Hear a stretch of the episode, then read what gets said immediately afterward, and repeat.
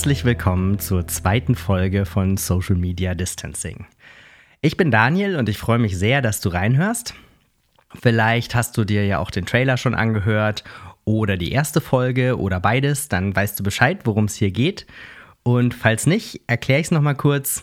Ich mache gerade einen kleinen Selbstversuch, in dem ich für die nächsten Wochen seit mittlerweile 18 Tagen meine Social-Media-Kanäle deaktiviert habe und mal rausfinden möchte, was sich dadurch für mich so verändert und was davon ich tatsächlich vermisse, beziehungsweise was nicht oder auf was es sich auch lohnt, dauerhaft zu verzichten, weil es mir mehr schadet, als es mir nutzt. Das so im groben. Und die Erkenntnisse daraus teile ich dann immer in diesem Podcast hier mit dir. Ursprünglich wollte ich eigentlich jeden Montag eine neue Folge hochladen. Das habe ich im Trailer und in der ersten Folge so gesagt und hatte ich auch eigentlich vor, aber ich merke jetzt schon, dass so eine starre Regelmäßigkeit für mich momentan da keinen Sinn macht, weil ich einfach, glaube ich, nicht so regelmäßig wirklich was Sinnvolles dazu zu sagen habe. Zumindest momentan nicht. Tatsächlich tut sich nämlich gar nicht so viel, wie ich erwartet habe. Aber dazu später. Auf jeden Fall möchte ich pro Folge einfach erstmal erzählen, was sich in der Zeit zwischen der letzten und der aktuellen Folge getan hat, was ich da für neue Erkenntnisse für mich rausgezogen habe und vielleicht auch irgendwie auf ein bestimmtes Thema dann näher eingehen, von dem ich glaube, dass das wichtig ist für einen gesunden Umgang mit Social Media. Denn das ist ja so das langfristige Ziel, was ich habe. Also ich möchte einfach langfristig natürlich jetzt nicht total drauf verzichten. Ich nutze Social Media auch beruflich und da kann ich gar nicht drauf verzichten, aber ich möchte generell einfach einen gesünderen Umgang für mich finden und vielleicht oder ich hoffe, dich damit auch inspirieren zu können, vielleicht dein Social Media Nutzungsverhalten zu überdenken und eventuell auch ein bisschen anzupassen. Auf jeden Fall hoffe ich, dass dir dieser Podcast ein bisschen Mehrwert bieten kann. Ja, dann auf jeden Fall mal zu der letzten Woche, beziehungsweise was hat sich seit der Folge davor getan? Hatte ich irgendwelche Erkenntnisse? Und ja, also wie schon angedeutet, so mega viel hat sich gar nicht getan. Also zumindest nicht so viel, wie ich eigentlich erwartet habe, dass sich tut. Aber eine kleine Erkenntnis hatte ich, über die ich tatsächlich äh, viel nachgedacht habe und auch noch nachdenken muss, wie ich die denn dann langfristig löse. Ja. Ich habe nämlich festgestellt, dass genau das, wovor ich eigentlich flüchten wollte oder eine Pause brauchte, letzte Woche auf jeden Fall auch genau das war, was mir gefehlt hat. Letzte Woche waren ja Präsidentenwahlen in Uganda. Und ich habe ein Patenkind in Uganda bei einer ganz kleinen, ganz tollen Organisation. Und die werden, die Kinder werden dort betreut von Leuten, die selber auch in den Slums wohnen. Und mit diesen Leuten bin ich auf Facebook befreundet. Und die posten immer sehr rege, was sich da so tut in den Slums und wie es denen geht. Und jetzt auch zur Corona-Zeit war schon echt interessant, was da so abgeht. Da wird man ganz still mit Gemecker hier. Auf jeden Fall hätte ich einfach gerne gelesen, was die zu diesem ganzen Präsidentenkrempel und Hickhack, äh, den man in den Nachrichten so hört, sagen, weil ich es einfach interessant finde, da zu hören, was, was Leute, die vor Ort leben, zu solchen Dingen sagen. Ja, und das ging nicht. Das war jetzt kein Weltuntergang, hat mich zwischendurch immer mal kurz beschäftigt, weil ich an die gedacht habe und mir dachte, schade. Ich weiß echt nicht, äh, was bei denen gerade läuft. Aber es ist eigentlich auch nicht so schlimm, ja. Also, solange man jetzt trotzdem irgendwie eine Chance hat, mit den Leuten weiter Kontakt zu haben. Deswegen, ich möchte ja auch nicht für immer Social Media komplett platt machen, sondern jetzt einfach mal so eine Art Reset für mich machen, indem ich das wirklich eine Zeit lang überhaupt nicht nutze.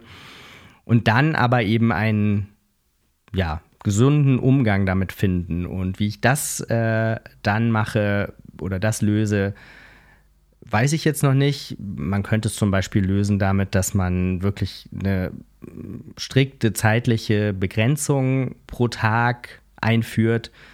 Da gibt es auch so Apps dafür, dass das im Browser direkt blockiert wird, wenn man länger als so und so lange, wie man sich eben gibt, ähm, auf diese Seiten surfen möchte.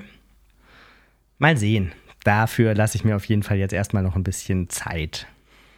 Ja, und worüber ich mir die Woche sonst noch so Gedanken gemacht habe, war das Thema Kreativität beziehungsweise so Kreativitätsvermögen. Ähm, ich habe festgestellt, schon die letzten Jahre, dass mir meine Kreativität so ein bisschen abhanden gekommen ist. Wie soll ich das sagen? Ähm, ich bin, denke ich, ein immer schon sehr kreativer Mensch, auch als Kind schon gewesen. Ich habe wahnsinnig viel äh, Zeugs gebastelt und gebaut und erfunden und war ständig aktiv irgendwas am Machen.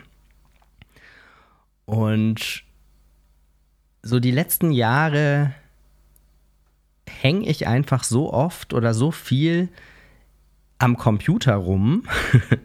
und ich glaube, das hat einfach viel, viel Kreativität gekillt weil man ja so permanent bespaßt wird. Das ist auch irgendwie in gewisser Weise eine Art von Informationssucht, würde ich fast schon sagen.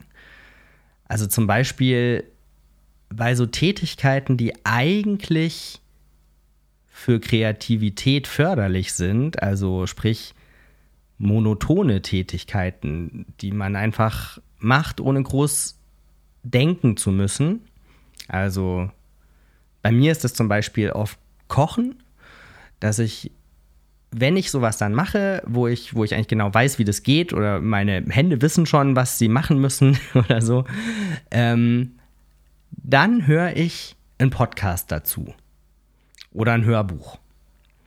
Statt dass ich einfach ähm, nur koche und mal schaue, was mir so ins Hirn kommt. Früher war das so. Früher habe ich eine Sache gemacht und dann sind mir tausend coole andere Sachen eingefallen.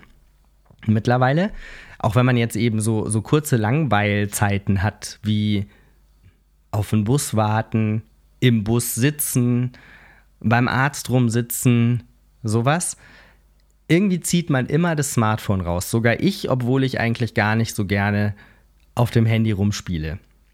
Aber man erträgt es einfach nicht mehr, einfach nur zu sitzen und zu nachzudenken oder auch das nicht zu machen, einfach nur zu warten oder irgendwas Monotones zu machen. Irgendeine Bespaßung muss immer sein. Also sogar beim Gassi gehen zum Beispiel. Ich weiß noch, mein Hund ist jetzt 16 und ich weiß noch, als ich sie bekommen habe oder als, als wir zusammengezogen sind, sage ich immer, bin ich einfach Gassi gegangen mit ihr. Und irgendwann habe ich dann angefangen, beim Gassi gehen zu telefonieren. Und wenn ich nicht telefoniere, dann höre ich beim Gassi gehen ein Hörbuch oder einen Podcast oder lese irgendwas mittlerweile, weil wir machen mehr Gassi stehen als Gassi gehen und ich halte es dann gar nicht aus, einfach gar nichts zu machen und meinem Hund zuzuschauen. Und das versuche ich jetzt auch wieder. Seit einiger Zeit, schon länger, als ich jetzt dieses Social Media Ding abgestellt habe.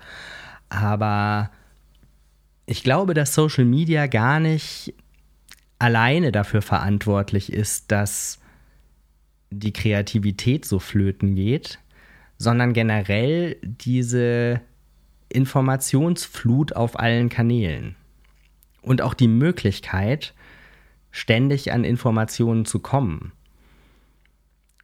Wenn man früher jetzt irgendwie was rausfinden wollte, dann musste man, keine Ahnung, in die Bücherei gehen und ewig rumsuchen, ob man ein Buch findet, wo die Antwort auf die Frage drin steht. Oder im Keller in den alten Zeitungen, die mein Vater gestapelt hat, suchen, ob man da irgendwas findet. Ich weiß, also es ist wirklich was, wo ich mir gar nicht mehr so richtig vorstellen kann, wie das damals gelaufen ist. Oder man hat vielleicht irgendwie dann jemanden angerufen, um zu fragen, ob derjenige jemanden kennt, der vielleicht weiß, wer die Antwort auf das wissen würde oder so. Also es war auf jeden Fall eine ganz, ganz andere, ein ganz, ganz anderer Aufwand nötig, um an Informationen zu kommen. Heute ziehst du einfach dein Handy aus der Tasche und guckst mal nach. Findest ja alles im Internet. Das ist, glaube ich, auch eine Sache, die zum einen die Kreativität killt, weil man einfach gar nicht mehr kreativ sein muss, um an eine Lösung zu kommen. Und auch zum anderen ähm, das Gedächtnis einfach oder für das Gedächtnis einfach nicht förderlich ist. Ich muss mir die Information, die ich gerade gegoogelt habe, ja nicht merken. Ich kann ja einfach wieder googeln. Dauert ja nicht lang.